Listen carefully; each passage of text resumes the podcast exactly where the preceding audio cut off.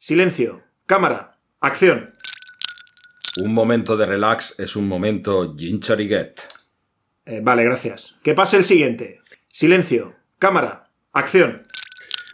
Un momento de relax es un momento Santori. Vale, eh, qué difícil elección. I could feel at the time there was no way of knowing fallen leaves in the night. Who can say where they're blowing as free as the wind? Hopefully learning why the sea on the tide has no way of turning.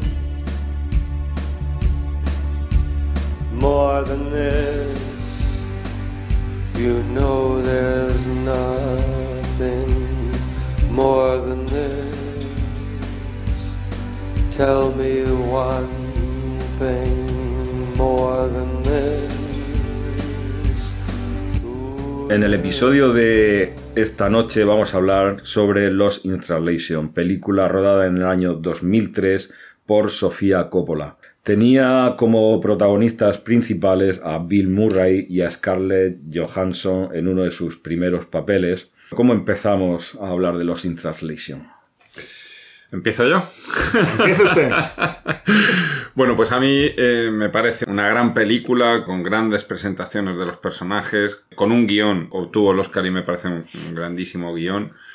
Y me parece una película que encierra muchas más cosas, viéndola 20 años después, de las que aparentemente todavía tenía en su mente, ¿no? Y me parece que se ha transformado por derecho propio en casi una de esas películas que pasan a ser reconocidas como una película casi de culto. Y me parece que reúnen muchos condicionantes para, para ser considerada así, la verdad. Yo, fíjate, te iba a decir, creo que lo que más peca la película son esos cinco primeros minutos que parece una película un tanto videoclipera. Me parecen innecesarias esas escenas como... No sé si había una película, ¿no, Pedro? Hay una película del año 63, justo 40 años antes, de Jean-Luc Godard, donde la presentación que hace Jean-Luc de Brigitte Bardot es muy parecida, también con un plano de Brigitte Bardot de espaldas, lo que pasa es que Brigitte Bardot está completamente desnuda, teniendo una conversación con Michel Piccoli, en la película del desprecio. Sí, bueno, yo eh, lo primero que voy a contar es una anécdota, si os parece bien. Efectivamente, como bien ha dicho Jimmy, hace 20 años yo esta película la vi con mi hermano. Y voy a hacer una referencia cultural que no sé si pillaréis, una referencia muy intelectual, ¿eh? Yo creo que Jimmy, que es un amante del básquet, igual la pilla. Cuando vimos el primer plano de la película, mi hermano y yo nos miramos el uno al otro y nos dijimos, tres puntos, colega. Entonces, más allá de la broma, para mí esta película peca fundamentalmente de dos cuestiones. Una, que es una película que yo creo que lo trata todo de una manera excesivamente estética o excesivamente visual, bajo mi punto de vista. Esto no quiere decir que sea mala la película en sí, si lo sabe sobrellevar con una buena narrativa. Y este es el segundo problema que tiene, que es que yo creo que la manera en, que Sofía Coppola trata de contar la historia a mí me parece bastante insuficiente. Me gusta mucho, por ejemplo, la presentación del, del personaje de Bill Murray. Porque ese hecho de ir asomado a la ventana en el coche que le está llevando al hotel, hablando de una estrella de cine, etcétera, su posición debería de ser una posición más de hago esto por tal, y sin embargo demuestra curiosidad. Es como una persona que sigue teniendo curiosidad por la vida. Luego la película nos va narrando el vacío interior que él tiene, pero sin embargo ese personaje está ya diciendo que él quiere ver qué pasa aquí, qué es esto. Sigue teniendo eso que puede tener un actor, de tener curiosidad por ver qué está pasando. Y luego me parece que el foco de la película va muchas veces en la dirección del personaje de Bob, del personaje de Bill Murray, pero sin embargo me parece que el que le da la temperatura y lleva de la mano a toda la película es justo el personaje, su antagonista, que es el personaje de Charlotte. Me parece que es el personaje que lleva de la mano a Bob por los caminos por los que Sofía Coppola quiere, quiere ir. A mí me pareció una buena película y a mí me sigue pareciendo una muy buena película, la verdad. Lo que nos está contando es la historia de tres relaciones. Una relación principal y dos accesorias. La principal, la historia de la relación que se produce en esos 3, 4, 5 días en el hotel entre Bill Murray y Scarlett. Y luego hay otras dos relaciones accesorias que son las que tienen Bill con su mujer y Scarlett con su marido, el, fotógrafo. Estoy de acuerdo contigo en que ambos protagonistas principales están perdidos y están en un vacío existencial de sus vidas y ambos comparten una soledad la cual se reconocen el uno en el otro. Y esto hila con lo que tú estás comentando de que Scarlett lleva a Bob, a, a Bill Murray, porque se ha enamorado de ella. Ha resurgido en él esa ilusión que una persona encuentra en otra cuando siente esa atracción que despierta Scarlett. Y además esto se produce en, para mí, la, la, escena, una de las escenas claves es en el karaoke, cuando hay un intercambio, ahí en esta escena, un intercambio de miradas en la música. Y esas miradas, ahí creo que en ese momento Bill Murray se da cuenta que se ha enamorado de esta mujer. Y efectivamente es una película llena absolutamente de sensualidad, de lirismo y de poesía. Esta película creo que es una película para sentirla, más que para racionalizarla o más que... Porque como decía Pedro, es un tanto efectista, es un poco visual y al final todas estas luces, estos colores, esta música, lo que hace es transportar nuestros sentidos, a, bueno, a conectar con la película. Luego la narrativa sí que es verdad, que parece que está ahí como en ese bucle que no pasa nada. Pero para mí solo lo parece. Porque sí que están sucediendo cosas. Está sucediendo una relación en toda regla a lo largo de, de estos días, ¿no? Y esto lo vemos, por ejemplo, en la escena cuando Bill Murray tiene el, affair con la cantante y a la mañana siguiente toca en la puerta a Scarlett y se da cuenta que está con otra mujer. Y la siguiente escena es que están comiendo juntos y Scarlett está de morros. Claro, yo veía aquello y pensaba, digo, ¿qué motivos tiene Scarlett para estar cabreada con Bill Murray si no hay nada entre ellos? Pues entonces es que tiene que haber algo.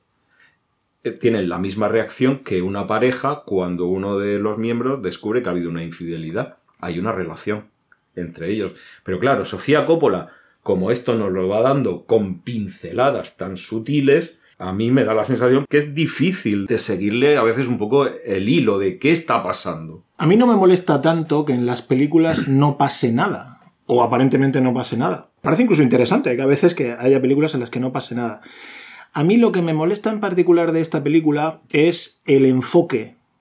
Es decir, cómo cuenta que aparentemente no pasa nada, pero te va dando, como tú muy bien dices, estas pildoritas a través de la composición y la textura de la imagen siempre invocando emociones, bajo mi punto de vista, facilonas.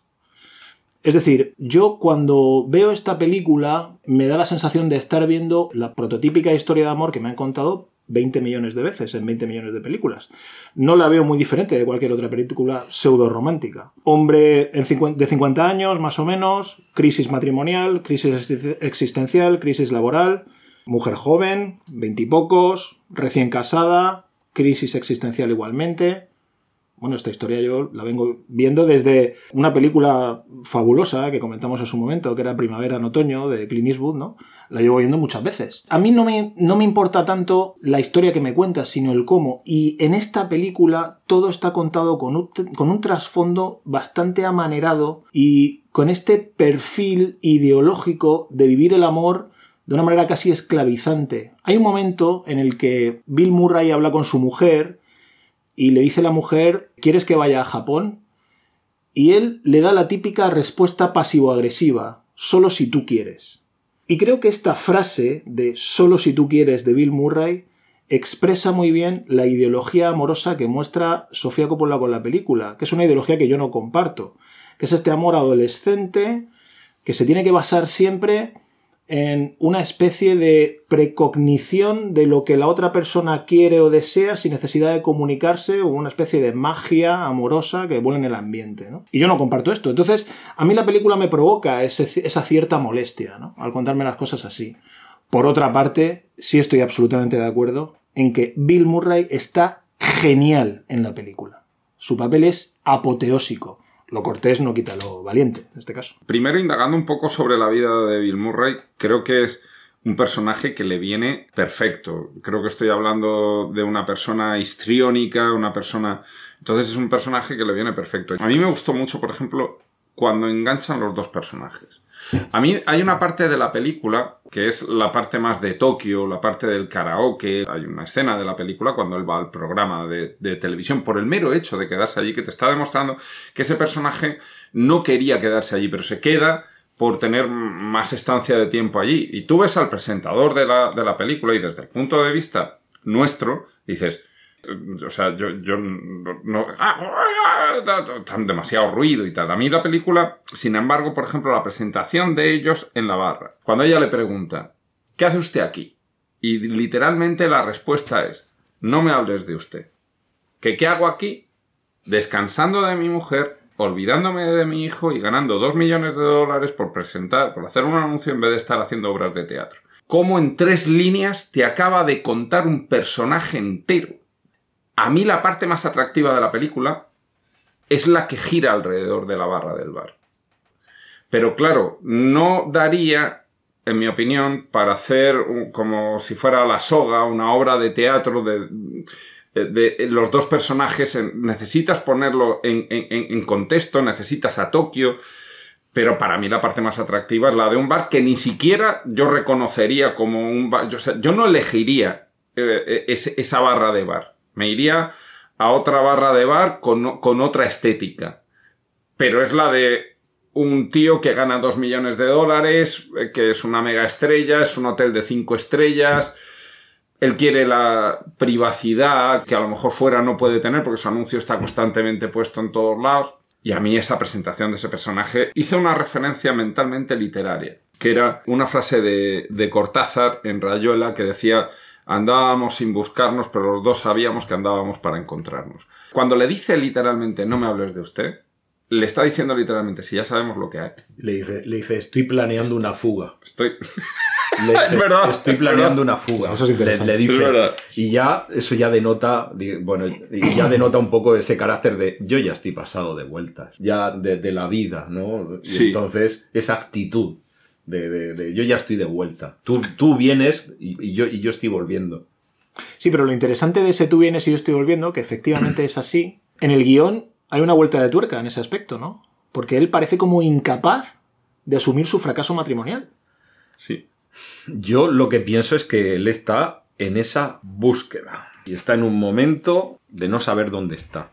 Esto es muy típico, yo creo, del cine de Sofía Coppola, ¿no? De siempre mostrar a personajes fundamentalmente femeninos en una época de ruptura en sus vidas. Yo creo que esto, por lo menos las tres que yo he visto, no he visto más, pero María Antonieta, las Vírgenes Suicidas y esta, yo creo que muestra esto, ¿no? Personajes que están en un momento de ruptura, de iniciar algo nuevo, que no sabes hacia dónde va, y que tampoco saben del todo terminar con el pasado, ¿no?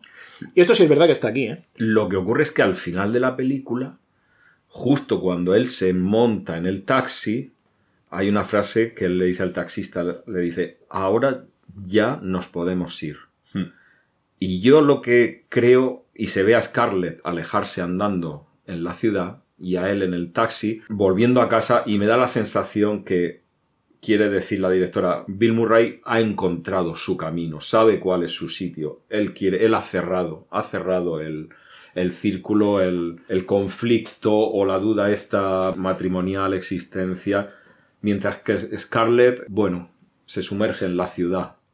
Entonces creo que, lo eh, deja... Si, si, lo piensas bien, hay dos besos en la película. El primero es un beso que inmediatamente tienes que dejar la relación, que es cuando el fotógrafo, el marido le da a Scarlett ese beso que lo estás viendo y dices, eso, vacío, eso está vacío, No, no, tiene nada. Y luego el, beso, el beso final. Es cierto que son dos personajes antagónicos, porque uno laboralmente está por hacer. Esa conversación que tiene, que dice, he estudiado filosofía, y, y, y le responde, me han dicho que se gana pasta con eso. Una cosa de la película que también me gusta cómo lo hace Sofía Coppola, que es no olvidarse del personaje Bill Murray en los años 80, del, del, del cómico. Hay determinadas escenas, esa escena de la ducha que él se está cayendo, que tal, te recuerda casi a los cazafantasmas, ¿no? Es decir, ¿qué sentido tiene? Más allá de el recuperar ese Bill Murray cómico. Pero el personaje de Bob es un personaje ya hecho, estoy aquí ganando dos millones de dólares. Y el otro es un personaje que laboralmente ni siquiera ha empezado a andar. Sí, a- sí, además ella dice, dice, es que probé a hacer fotografía, pero no era buena, probé. Ella no ha encontrado su camino, mientras que por eso os digo que al final de la película Bob dice, es hora de irse a casa ya. Creo que retoma su camino, mientras Sí. que ella, claro, tiene 20 años menos y está comenzando, no ha rodado todavía. Y tú has comentado una cosa importante, que es el tema de la ciudad, como la ciudad, la megápolis, aliena a las personas y Sofía Coppola nos muestra esto, por ejemplo, en las salas de juego que nos muestra la ciudad, todo el tráfico, todas estas luces, coloca en la soledad a Sí. las personas. Y fíjate qué contrariedad. ¿A qué va Bill Murray y Bob a Japón? A hacer el anuncio de un whisky que su leitmotiv dice tómate un momento de relax para ti mismo, justo en una sociedad que no lo permite. Porque Mm. estamos en una sociedad consumista, capitalista, en una sociedad del ya, de lo inmediato, y él va a anunciar justo lo contrario. También te muestra las bifurcaciones de esa sociedad, porque saca dos veces al personaje de Charlotte yendo, intentando encontrarse en templos budistas, Ahí está. ¿no? Entonces, te muestra un personaje que está queriendo hacer. Y el otro, su budismo tiene que ver con el Jack Daniels o el Santori que se echa en la barra. Y tomarse del un whisky bar, en la barra tomarse del un bar. whisky en la barra del bar. Exacto, por eso digo, ella está en la búsqueda de, de- de quién soy, una búsqueda existencial. Pero, eh, pero si te llevas esa película, esa película la puedes poner. No sé el motivo, me, me gustaría preguntarle por qué Tokio. Eso es. Eh, ¿Por qué Tokio? Eso es. Porque tú, esa soledad acompañada la puedes encontrar al salir de aquí. O sea, Exacto. al salir de aquí. La- o sea, ¿Por qué Tokio? Eso es, ¿por qué Tokio? Y esto me lleva a la visión que a mí me da la película, que es, yo creo que tiene una visión de Japón y de Tokio muy exotizante y muy turistificada. ¿No os da esa sensación?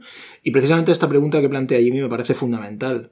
¿Qué diferencia habría si esta película se hubiera rodado en Nueva York, en Berlín, en Madrid, en París, en cualquier otra capital, en Londres? Sería la misma. Es decir, esta película también para mí le falta esa capacidad de comparativa sociológica o incluso ideológica entre el este y el oeste, entre lo oriental y lo occidental, que no tiene, carece. Si te acuerdas, Juanjo, cuando grabamos Yakuza, sin ánimo de comparar las películas, lógicamente son dos películas distintas, no tienen nada que ver, pero en Yakuza había ese componente del otro, del personaje ajeno, del oriental que no llego a entender, pero trato de respetarlo. Aquí no hay eso, aquí te muestra, pues eso, los, los, eh, japoneses que están jugando en las máquinas, pues como he dicho Jimmy, pueden ser las máquinas de aquí del barrio de al lado, probablemente. Quiero decir, eh, los que están en el karaoke todo el rato, o el mismo programa de televisión ese tan infantilizado y con tantos aspavientos y todo el mundo gritando, podría ser un programa de la televisión española sin ningún problema. Quiero decir que le, le falta para mí ese rasgo un poco más inquisitivo eh, en el tratamiento de las diferencias culturales, que no las veo, ¿no? Entonces yo no logro entender Tokio, salvo, claro, que sea una excusa para el título Lost in Translation, lógicamente, no saben japonés y tal. Parece un poco pobre en ese aspecto también el, el aprovechamiento de este. de este- Eso, eso yo creo que es, es cierto que la película adolece de una cosa, que es que Tokio no se presenta como el tercer personaje de la película. Exacto. Que ¿no? debería de serlo. Efectivamente. Y no, no, ahí sí que la película falla un poco. Porque las escenas donde ella está en Kioto con estos templos budistas eh, son también escenas un poco de Hello Kitty, ¿no? Quiero decir, a ver, eh, ella va, ve la boda, la novia súper guapa, el marido japonés con el paraguas. Y duran un minuto o dos. Estoy de acuerdo con Juanjo en que ella se está, se está buscando y encontrando, sí, pero tampoco parece mm, excesivamente justificados estos planos en, Tokio, en Kioto cuando duran tan poco tiempo. Quiero decir que no sé si es un mero efectismo Efectivamente, yo estoy de acuerdo con vosotros. La película tiene, adolece en algunas partes de una profundidad que, bueno, creo que hubiera quedado bastante bien. Y si queréis Entonces- podemos hablar de la escena final, porque es muy curioso.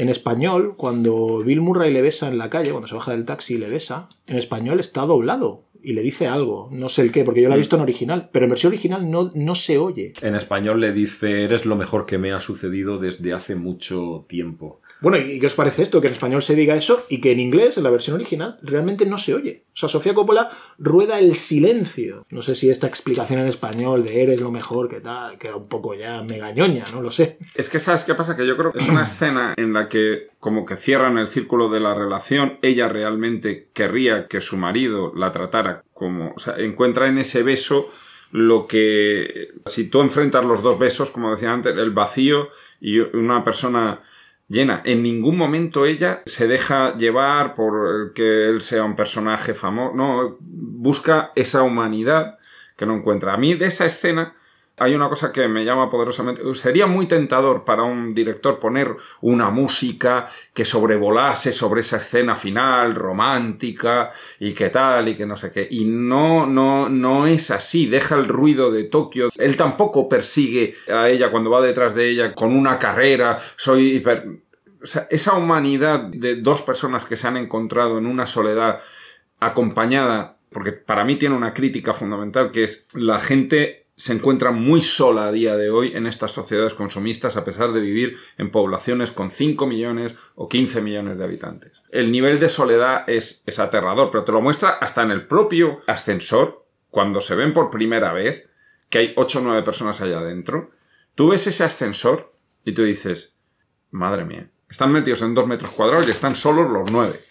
Entonces, a mí me parece un final que si lo hubiera hecho más altivo, no sé lo que le dice y por lo tanto puede formar parte del misterio. Claro, eso es, pero que en español se dobla, me refiero. Que han hecho ahí un estro- creo yo, un estropicio. No siendo una película que a mí me interese mucho, pero creo que la han estropeado más poniéndole esto de, ¿no? de toda la vida, es lo mejor De- que me ha pasado y tal, ¿no? Creo yo, ¿no? Yo estoy de acuerdo con Pedro. En que, en que, en que lo estropean. Lo estropea Yo totalmente. creo que sí, ¿no? Porque teniendo en cuenta lo que te has dicho, efectivamente no acaba grandilocuentemente con una banda sonora espectacular y tal. Yo creo que el silencio queda mejor que no decirle a lo Porque que, se not- que se escuche, ¿no? Es Creo que yo, sabes ¿no? qué pasa que como perdí un oído tampoco escucho demasiado, entonces tampoco, tampoco a mí me lo puede poner en alemán. Es que yo, yo no sé quién hizo tal aberración, pero es que te has cargado el misterio. I would say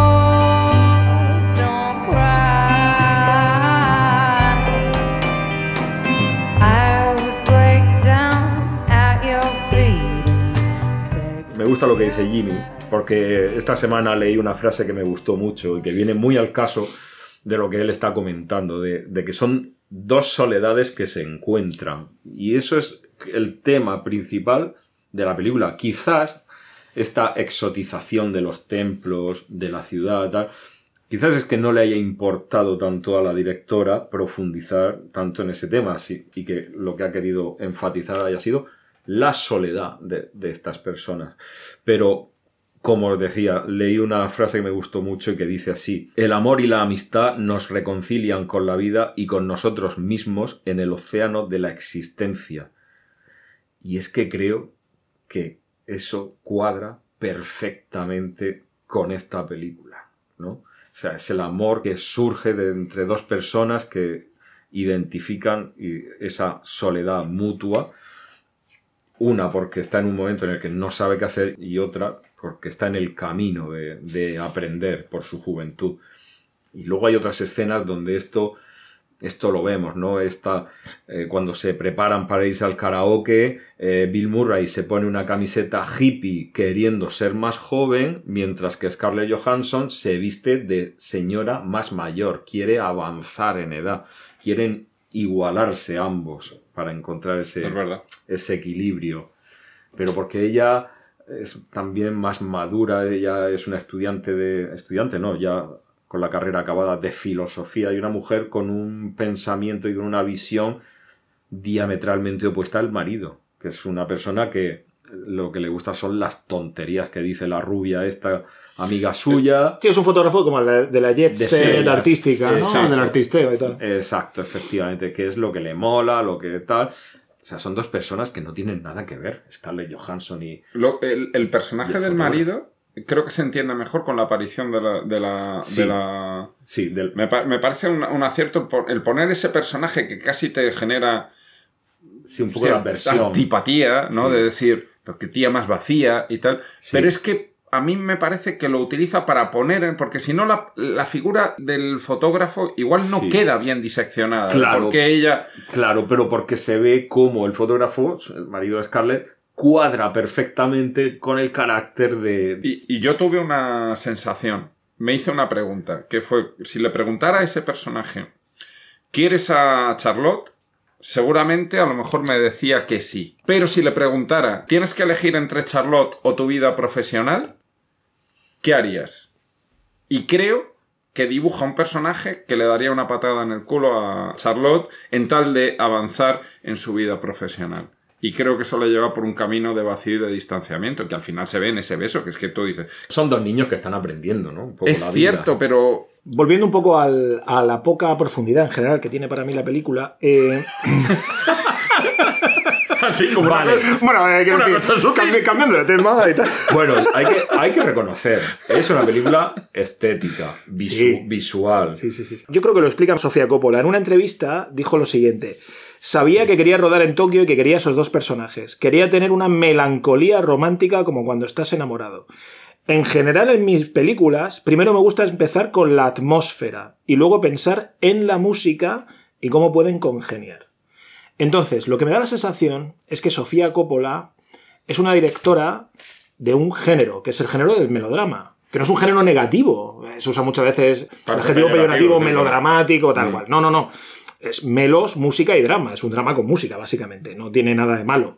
Lo que pasa es que, claro, cuando ruedas melodramas, tienes que saber muy bien rodarlos, porque puedes caer en la ñoñería y en el sensiblerismo, que es en lo que yo creo que cae Sofía Coppola, insisto, en las tres pelis por lo menos que yo he visto, no he visto más.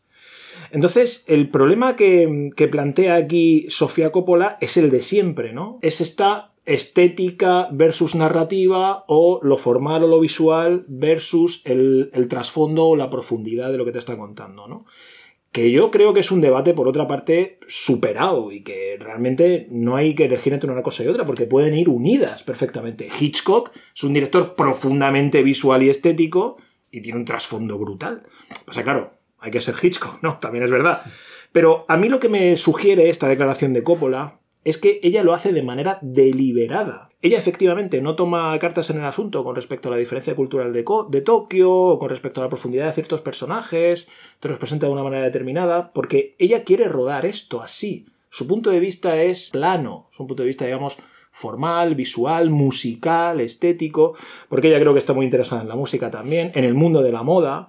De hecho, yo creo que ella en otra de sus entrevistas llegó a decir que para ella el cine no era algo innato o algo vocacional, a pesar de ser hija de Coppola y tal, sino que ella lo veía como una profesión más, como la moda, como la música y tal. O sea, me da esa sensación, porque por ejemplo, si la comparo con Julia Ducagnu, de la que hemos hecho también un episodio, Julia Ducagnu se ve cierta evolución de crudo a titán. No gustándome tampoco mucho.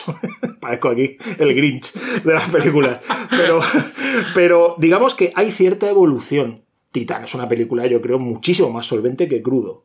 En cambio, de las vírgenes suicidas a Lost in Translation, yo no veo ninguna evolución, veo el mismo planteamiento. Y luego sucede otra cosa, y es que, claro, Coppola es la típica directora o el típico director que juega con lo vacuo, ¿no?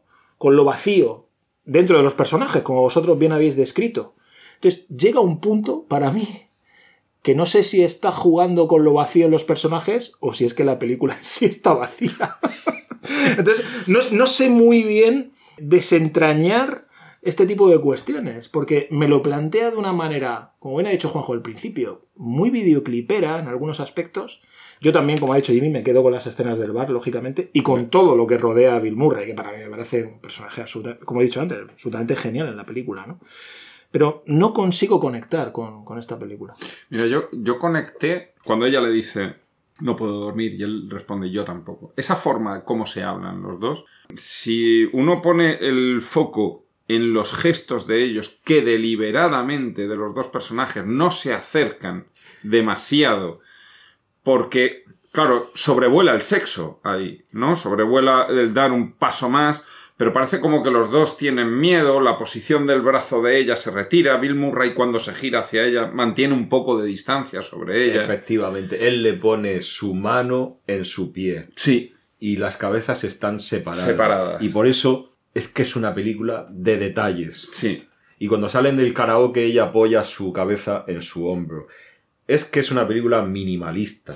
O sea, no hay interés por el sexo. no, es que eso es No una- hay Para mí lo más difícil de Lost in Translation a la hora de rodarla es cómo mostrar y alejar el desinterés por completo sobre el sexo. Cuando estamos hablando de dos personas Que que se sienten solas, que se atraen Que se en una barra de un bar, con buenos whiskies de por medio. Es decir, la lógica podría llevar por otros vericuetos. Y la película quiere... ese- Y eso sí que me parece que lo logra bastante bien. Lo que pasa es que también te digo, yo cuando ves la película o analizándola un poco más, veo como varias tendencias cinematográficas dentro de la propia película.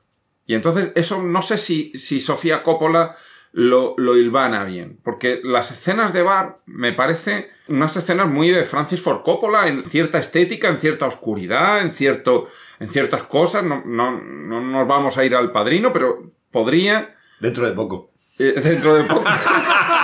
Pero podría. Y sin embargo, las escenas, posiblemente por lo que propone Tokio, me parecen. Pedro ha dicho antes escenas casi de videoclip. La que no he logrado encuadrar mucho son las visitas de, de Charlotte a los templos budistas. Porque me parecen Que- y que, insisto, duran, y duran poquísimo. Duran- pero yo, yo no sé si tiene una intencionalidad en el sentido de decir, por mucho que tú busques en, En un templo. en- en un templo, lo vas a encontrar en tu vida privada. Por mucho que busques un choque cultural, pasa rápido sobre él porque si tú no muestras tu corazón abierto hacia cambiar ciertas cosas, no, no lo sé. Parece como que no le da importancia a cosa hecha.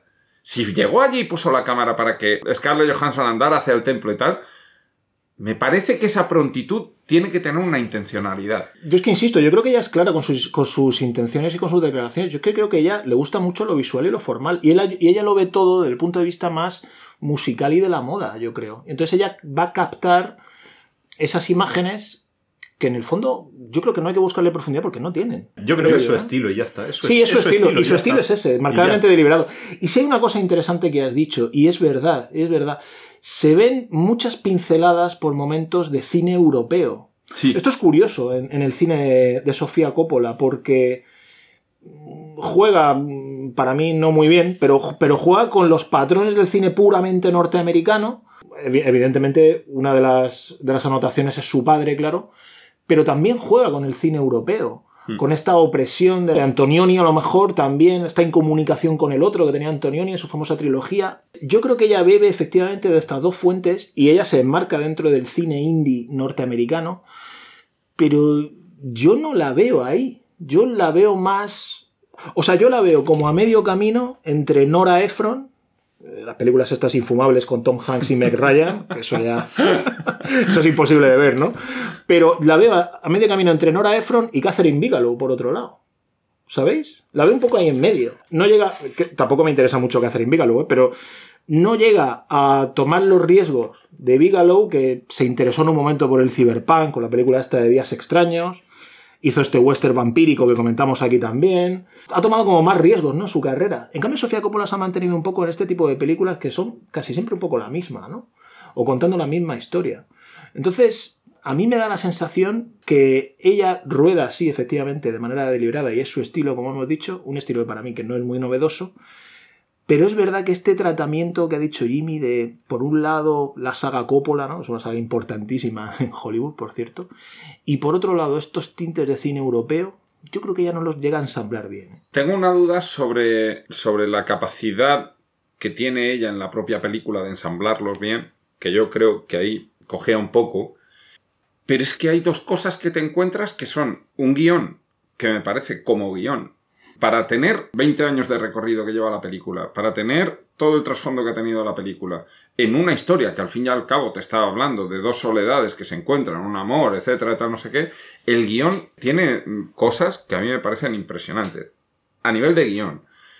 Luego el personaje que pone templanza en todo y el que guía todo, a mí me parece el de Scarlett Johansson, pero es inevitable pensar en esa cara de Bill Murray destrozado por dentro con un tío que aparentemente lo tiene todo, que tú estás viendo, claro, cuando has leído anécdotas del mundo del anecdotario, ¿no? De, de- de Bill Murray, ¿no?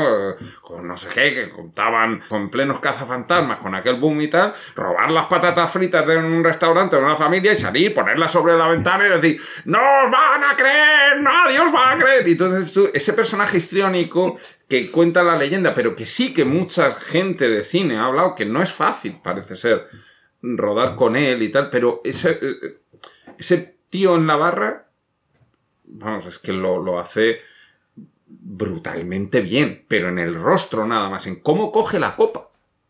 En cómo coge la copa te está hablando de lo solo que está ese tío. Sí. Y se está autoparodiando al mismo tiempo. Y se que está esto es curioso. autoparodiando. Porque tú antes, ha- bueno, has hablado ahora y antes también de los cazafantasmas, efectivamente, y yo creo que hay también un guiño clarísimo atrapado en el tiempo. ¿no? Sí. Al, Sí, día, sí, sí, al día de la marmota. Sí, sí, sí, Claramente sí, sí. cuando se levanta temprano, cuando vuelve a hacer otra. el- es el mismo bucle, queda con los mismos japoneses para irse Sí, a los mismos programas sí. de televisión, para ser entrevistado Sí, sí. por los mismos, para grabar el mismo eh, anuncio una otra vez, ¿no? Es indiscutible, sí. Y además eso me parece que lo hace con una intención muy sana de no olvidarse eh, de quién es Bill Murray en, Sí. en ese, en, ese, en ese sentido. Porque, Sí.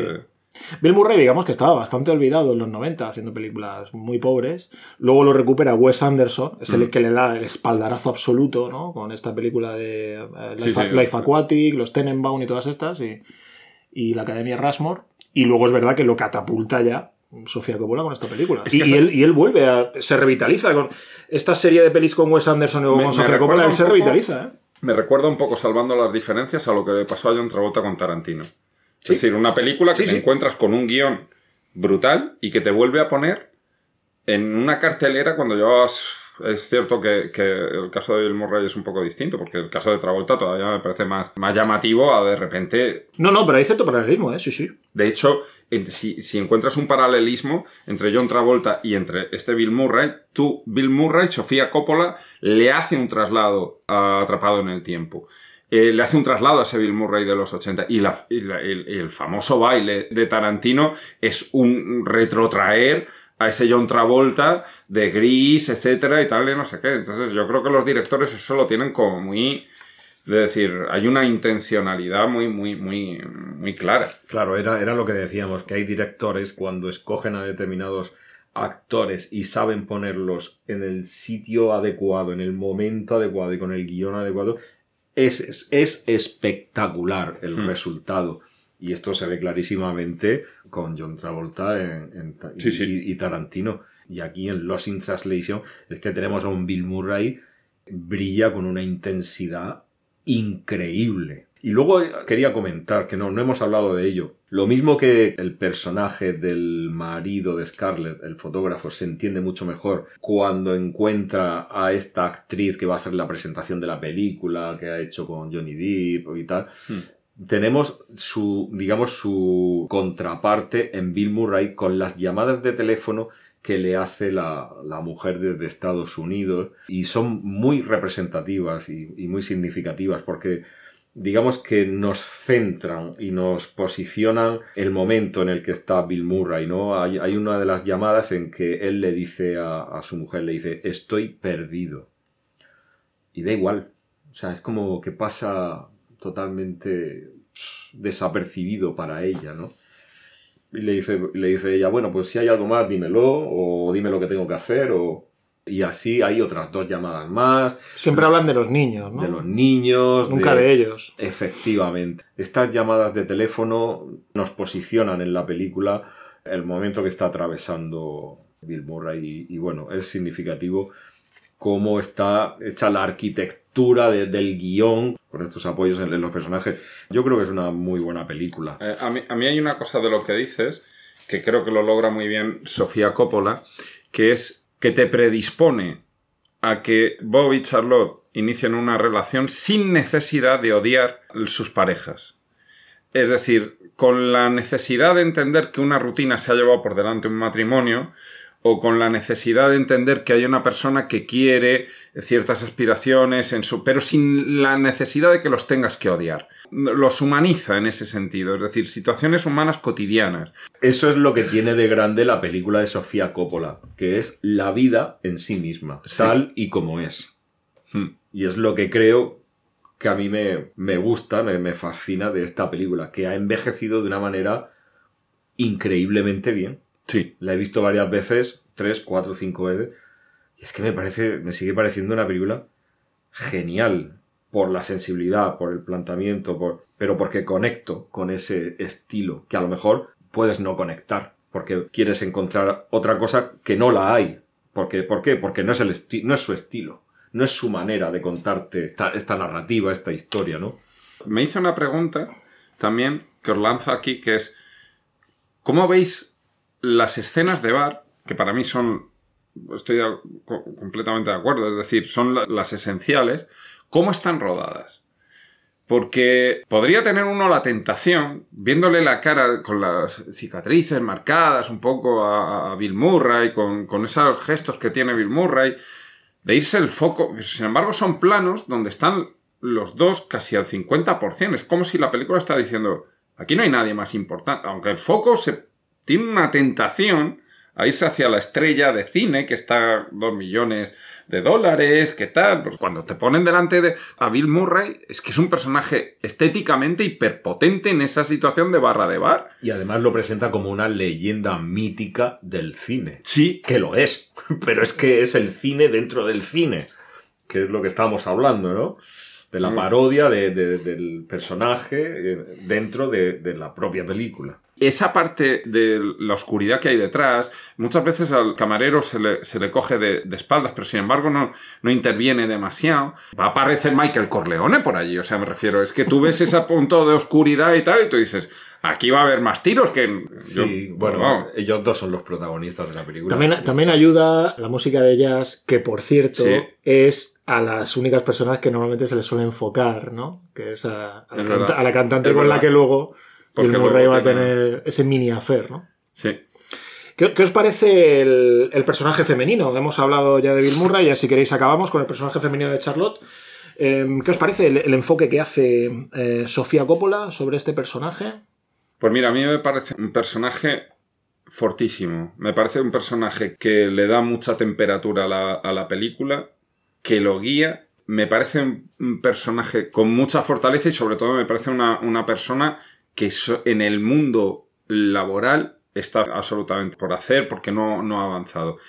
Creo que hay una crítica de Sofía Coppola que pasa como un poco inadvertida, que es que el personaje de ella es un personaje que vive siguiendo a su marido, pero que ella no se ha desarrollado profesionalmente, y creo que hay una crítica ahí. O sea, te está poniendo el 2 millones de dólares con la mujer que está en casa. No sabemos la mujer de Bill Murray a qué se dedica, si tiene alguna dedicación profesional, porque todo lo que hablan entre ellos es prácticamente cosas de casa, elegir la moqueta, el tal, el no sé qué. Y el personaje de ella es un personaje sin hacerse laboralmente cuando Dep- la vida depende de él. depende de él. Entonces, ahí hay- creo que hay una creo que hay una crítica pero creo que Sofía Coppola fue lo suficientemente inteligente como para decir mi película es una película de soledad, no de posturas machistas o, o tal. No, no, son personajes cotidianos que están ahí. Y ustedes contemplen esto. Mal no le tiene que ir al fotógrafo porque están en un hotel de cinco estrellas donde está la misma eh, estrella de cine, etcétera. Es decir, económicamente tienen que ser. Pero ella no trabaja. No trabaja. Y creo que ahí hay algo de crítica. Esto, esto que comentas eh, es interesante porque mm, yo creo que pasa lo mismo con todos los personajes femeninos de Sofía Coppola, que es que ella los presenta con cierta frialdad y marcando mucho su individualidad. Entonces, Sí. el, el carácter o la crítica feminista está muy borrosa, ¿no? Por algunos momentos. Yo creo que ella lo que pretende es de alguna manera presentar el hastío femenino, que muchas veces hay que recordar que han tenido las mujeres históricamente. Este cansancio femenino de tener que dedicarse a sus cosas, de estar metidas normalmente en un cuarto y no hacer nada más que las cuestiones del hogar. ¿no? Y yo creo que esto lo trata de mostrar ella me- mediante estas imágenes repetitivas de Scarlett Johansson sentada en el hotel, acostada en el hotel, que parece que todo gira alrededor del malestar, el aburrimiento, ¿no? Yo creo que no le llega a salir del todo, porque no es una visión para mí profundamente reflexiva, como si hizo de una manera absolutamente brillante Chantal Ackerman en su maravillosa obra maestra Jean Dillman, de la que el otro día hablábamos, Juanjo, de esta maravillosa película, que no sin polémica se ha colocado como la número uno de la historia del cine para la revista del British Film Institute. ¿no? Y esto me recuerda a lo que decía Virginia Woolf en su texto Un cuarto propio. Decía lo siguiente, para escribir novelas una mujer debe tener dinero y un cuarto propio. Y seguía, y eso, como ustedes verán, deja sin resolver el magno problema de la verdadera naturaleza de la mujer y la verdadera naturaleza de la novela. ¿no? Entonces, de alguna manera esta frase yo creo que condensa bien el personaje femenino que trata de mostrar Sofía Coppola, porque efectivamente, tener dinero y un cuarto propio. Ella tiene pasta porque digamos que su marido gana mucho dinero y está todo el rato en el cuarto del hotel. Y al mismo tiempo no termina de resolver la narrativa bajo mi punto de vista, ¿no? Y bueno, hemos estado ensalzando a Bill Murray y yo tengo una pregunta que haceros a vosotros que os gusta bastante más la película que a mí, ¿no? ¿Qué os parecería esta película exactamente igual? No cambiamos nada, guion, ciudad, todo exactamente lo mismo, pero quitamos a Bill Murray y metemos a Tom Hanks. Bueno, Pedro, yo tengo, tengo una respuesta para, para esto que planteas. Tengo absolutamente claro que hubiera sucedido alguna tragedia, o bien el hotel si hubiera venido abajo, se hubiera derrumbado por algún terremoto o catástrofe natural, o quizás hubiera aparecido Godzilla de repente en la bahía de Tokio y hubiera arrasado por completo el edificio. Sería interesante un Godzilla versus Forrest Gump.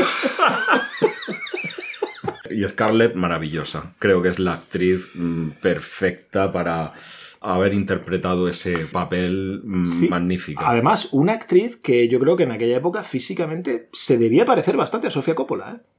Sí, Yo puede, puede ser. Y, Lo, y- y probablemente inquietudes similares. o sea, yo creo que ella escogió bastante. bastante. lo que no sé es qué necesidad tenía de ponerse a hacer superhéroes u otro tipo de películas. Pero bueno, Antes Scarlett Johansson era maravillosa, ahora es maravillosa. maravillosa, sí. Y con estos últimos comentarios nos despedimos en el capítulo de hoy. Os deseamos a todos y a todas un buen fin de semana y no os olvidéis de visitarnos en la página web www.cunlingos.com.